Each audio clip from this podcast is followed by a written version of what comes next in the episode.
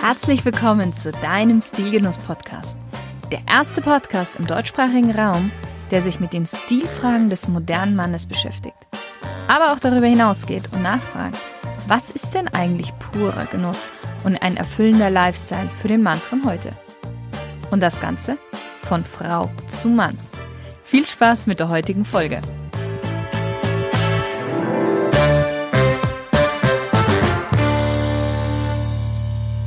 Heute habe ich das große Vergnügen, mit Uwe Gabriel zu sprechen.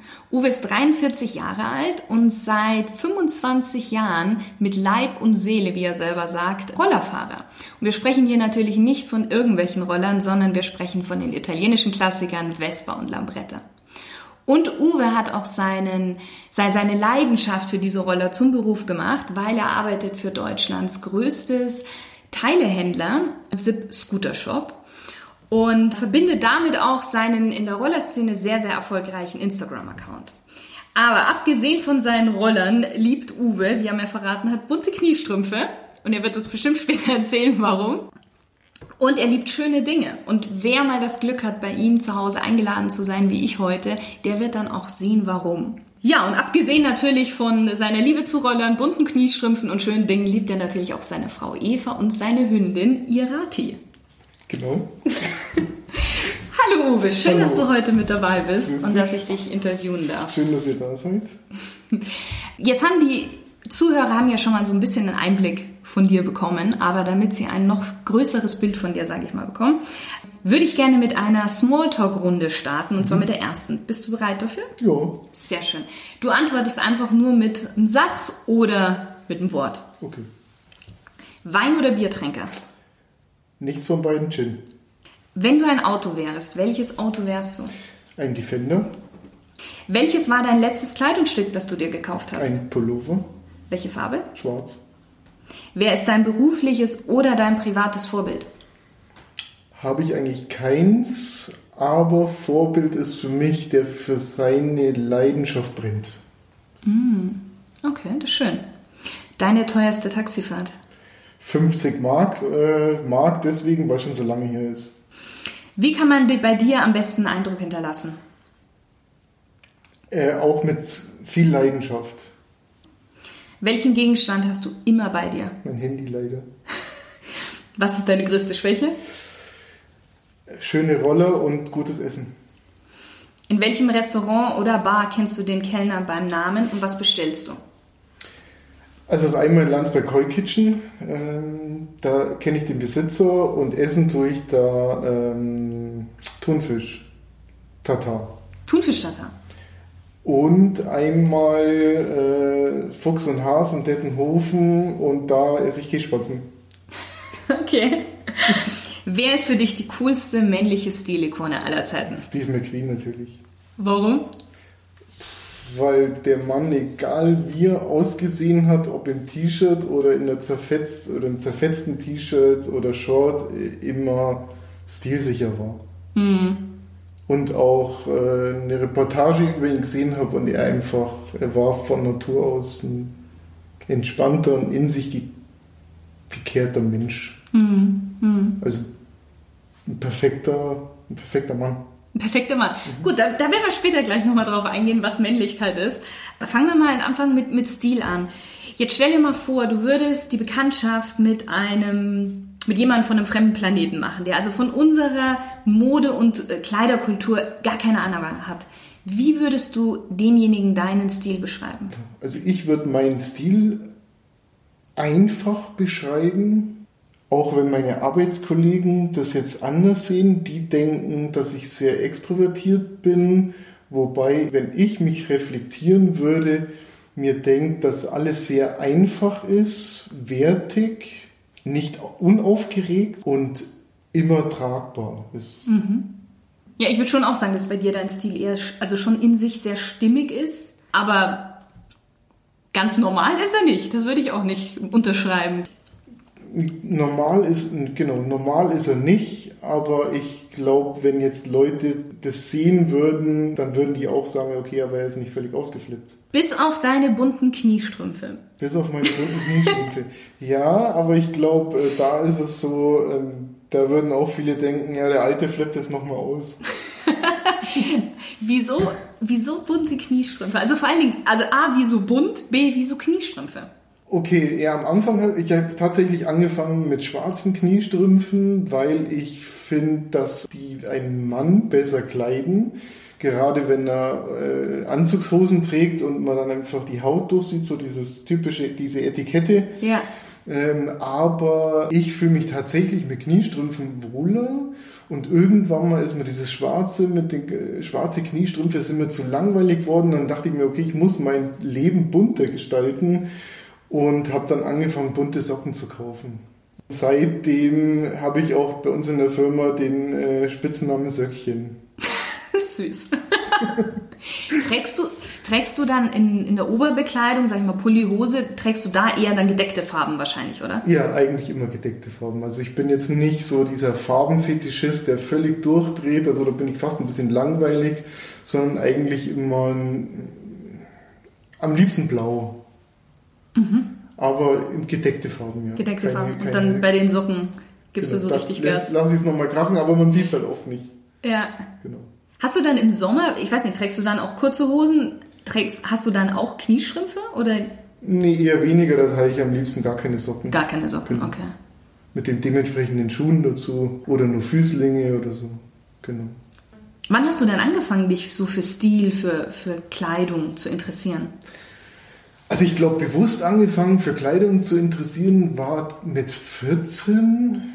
So, da hat man, man ist ja so in dieser Selbstfindungsphase ja. und dann fängt es so an und mit 14 war es für mich so zum ersten Mal so bewusst durch dieses Rollerthema, das man dann so findet, in, in das man so rein, reinrutscht und da war dann dieses Scooterboy-Thema und da hat man sich dann zum ersten Mal auseinandergesetzt mit Kleidungsstücken. Vorher war es einfach, die Eltern haben irgendwelche Sachen gekauft und äh, dann war das so, hey, okay, da gehört das dazu, da gehört das dazu. Und dann hat man sich so zum ersten Mal damit auseinandergesetzt und, und fand es dann richtig cool, mal äh, bewusst Kleidung anzuziehen, um bewusst irgendwas damit auszudrücken. Mhm. Bewusst auch wo dazu zu gehören? Genau, also das ist ja in, der, in dieser Selbstfindungsphase ist es ja so, du, du hast ja irgendwie, du, du musst ja deinen Weg erstmal finden und äh, ich habe den, dieses, diesen Weg mit 14, mit 14 angefangen zu finden.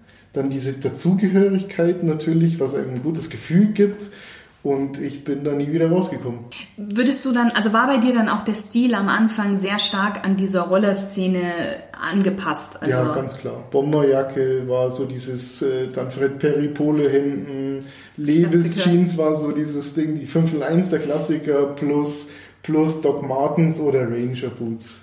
Ach. Das war dann so dieser Stil. Und natürlich dann mit 14, mit 14 zum ersten Mal die Glatze rasiert, was natürlich jeder, jeder in den falschen Hals bekommen hat. Meine Eltern waren entsetzt, ja. was ich da mache, weil es war früher einfach nicht gang und gäbe, dass man sich eine Glatze rasiert, weil es war natürlich, äh, war natürlich alle vorbelastet durch Skinheads.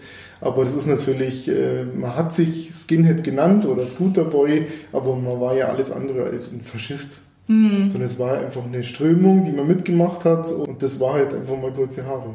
Ja. Und ja. jetzt ist es so geblieben. Es ist so geblieben. Also ich habe auch mal lange Haare ausprobiert. Es sah auch gut aus, fand ich. Aber natürlich, die Haare werden weniger und ich wusste, wie ich mit Glatze aussehe und ich dachte mir, okay, das passt. Und äh, trage natürlich seit Jahren, äh, seit ewigen Jahren äh, oder schon immer, bis auf einmal mit den langen Haaren kurze Haare. Mhm. Und heute hast du noch deine Bomberjacke und äh, Doc Martens oder ist das jetzt schon so dein Stil eigentlich, auch so wie du jetzt heute bist? Nee, so wie ich heute bin, das ist so mein Stil. Also Bomberjacken ähm, finde ich, weiß ich nicht, fühle ich mich ein bisschen zu alt dafür irgendwie. Wobei es ist ja wieder aufgelegt. Ja, ja, ja. Aber so wie ich jetzt bin, das ist so mein, Wobei ich immer noch Fred Perry Polehemden trage und es sind halt jetzt keine Doc Martens mehr, sondern Ranger Boots. Äh, ähm, Red Wing Boots. Ja. Genau. Du hast vorhin gesagt, dein, dein Stil ähm, setzt sich aus sehr hochwertiger Kleidung auch zusammen.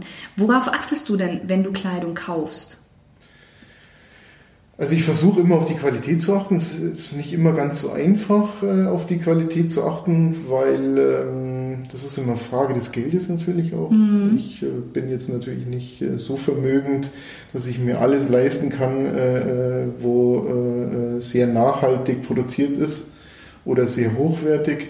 Aber mir ist es wichtig, ähm, mittlerweile, also ich versuche es, es klappt nicht immer, mir ist es wichtig, dass ich hochwertige Ware kaufe mit sehr guten Stoffen, die gut verarbeitet sind und auch nicht irgendwo in Asien oder so produziert mhm. werden, sondern äh, schon hier in Europa produziert wird, äh, vielleicht in wenigen Stückzahlen und einfach keine kleinen Kinder das genäht haben. Ja.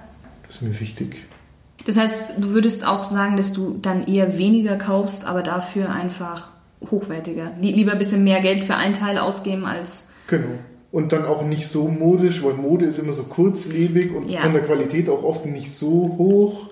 Und deswegen, deswegen eigentlich bodenständige Sachen oder sehr einfache Sachen, die man lang tragen kann und die man auch von der Qualität her auch lang tragen kann. Mhm. Wäre das auch jetzt so ein Tipp, was du jemand anders geben würdest, der, sag ich mal, seinen Stil verbessern möchte? Auf jeden Fall. Auf jeden Fall.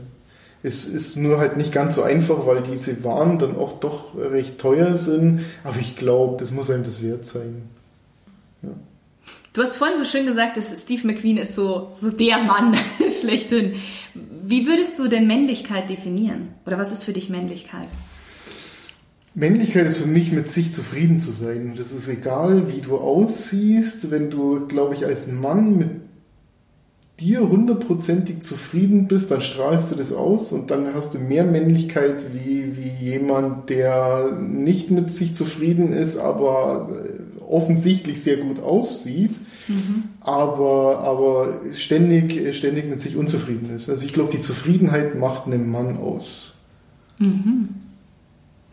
Das ist ja auch das, würde ich sagen, was ja auch Frauen attraktiv finden eigentlich an einem Mann, wenn, wenn er mit sich im, im Reinen ist. Genau. Also, ja, weil, weil man strahlt es aus. Also man hat gerade, wenn man, wenn man in, durch die Stadt geht und man hat irgendwie einen schlechten Tag, äh, dann reagiert auch keiner auf, auf einen. Aber wenn man mit sich zufrieden ist und einen richtig schönen Tag hatte und, und eine Ausstrahlung hat, also sprich lächelt und, und äh, gut in den Tag geht, ja. dann reagiert jeder drauf. Es ist auch egal, wie du dann aussiehst, sondern du, du stehst demjenigen positiv gegenüber und du kannst dann jeden begeistern hm. für dich. Schrauben. Wir kommen jetzt mal kurz zum Schrauben, weil mhm. Schrauben ist ja schon auch so ein Männerding und du schraubst ja auch äh, recht viel oder? Ja, geht, geht so, das ist so eine Hassliebe. so eine Hassliebe. Wo begründet sich denn deine Faszination fürs Schrauben beziehungsweise die Hassliebe? Also, äh, wenn ich, wenn ich ehrlich bin, äh, wenn ich es mir tatsächlich, also das klingt jetzt ein bisschen komisch, aber wenn ich es mir leisten könnte, würde ich es nicht mehr tun, weil okay. es einen immer ärgert. Andererseits, andererseits ist es so, ähm, Schrauben beruhigt auch ungemein, regt auch ungemein auf. Es ist nur dann so, wenn man, wenn man damit fertig ist mit diesen Schrauben und dann dieses Endprodukt am Ende sieht, dann ist dieser ganze Hass, den man aufbaut während den Schrauben, eigentlich vergessen. Und dann weiß man, warum man sich geärgert hat und warum man sich die Finger aufgeschlagen hat. Und deswegen, deswegen Hassliebe, weil ja, weil es eine Leidenschaft ist und die, egal, man muss dann durch Höhen und Tiefen und das Endprodukt zählt am Ende. Hm. Ist es dann bei dir auch so, wenn du dann fertig bist, dass du eben erst total glücklich und dann hast du schon das nächste Projekt so vor Augen? Ja, das ist ein bisschen schlimm. Das ist ein bisschen schlimm, ja. Und ich glaube, ich bin das vielleicht sogar noch ein bisschen extremer, weil ich bis jetzt alle Roller, die ich aufgebaut habe, auch wieder verkauft habe, auch wenn sie mich alle dafür hassen. Ah. Äh, und jeder sagt, äh, was ist denn eigentlich mit dir los? Aber es ist, äh, es ist tatsächlich so, man hat dann neue Ideen, man möchte dann wieder was Neues kreieren. Das ist eigentlich schlimm und, und ich glaube, ich muss damit ernsthaft aufhören, weil, weil, weil es einfach nicht mehr bezahlbar ist und ich bin nicht mehr bereit bin, so viel Geld für, für, für, was, für was zu zahlen. Mhm. Und das ist, macht es ein bisschen schwierig, weil ich würde gern weitermachen, aber das, ist, das Produkt ist so teuer geworden, dass es schwierig ist, das weiter so zu machen. Wie viele Rolle hast du bis jetzt aufgebaut, die du dann so, wieder verkauft hast? Das ist jetzt eine gute Frage. Also damals, äh, damals in den, in den 90ern, glaube ich, waren es vier. Die waren aber eher schlecht als recht aufgebaut und hatte nicht so die Mittel.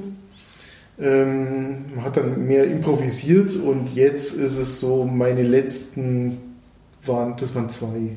Okay. Also ich habe 2010, das war so, ich glaube, ich habe 2007 angefangen wieder mit dem, intensiv mit Roller angefangen äh, und habe mir ein Projekt gekauft von, von einem Freund, äh, eben diese Lambretta und die habe ich dann äh, bis 2010 mit viel Unterstützung und eigentlich wenig Schrauben wieder flott, flott gemacht und das war eigentlich ein Traumroller den, wo ich mich jetzt im Nachhinein ärgere, dass ich ihn verkauft habe, aber das macht man immer. Und ja, und dann habe ich noch eine, habe ich noch eine Vespa gemacht, die habe ich eigentlich für unseren Ausflug nach Frankreich aufgebaut, 2013. Da habe ich dann tatsächlich alles selber gemacht, war auch ein ganz toller Roller, aber dann musste ich, äh, ja, dann habe ich mir einen anderen Traum erfüllt und dafür mussten die, die Roller verkauft werden. Aber letztendlich kein Problem, weil es ist ja jetzt was Neues am Start. Ja. Wie würdest du denn sagen heutzutage, wie viel Mann sollte denn Mann heutzutage noch sein? Oh, krasse Frage.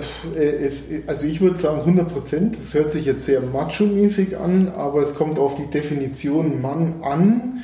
Und ich glaube, egal was ein Mann macht, ob er auf sein Kind aufpasst, äh, zu Hause Geschirr abwäscht oder Wäsche, Wäsche wäscht, oder nett zu seiner Frau ist, ich glaube, ein Mann kann heute noch 100% Mann sein, außer man denkt in alten Männerrollen. Mhm. Wenn man schlechtes behandeln, Frau schlecht behandeln, wenn man das als, als Männerrolle sieht, dann sollte der Mann nicht mehr so viel Mann sein, aber, aber ich bin 100% wenn, ja, sollte 100% sein.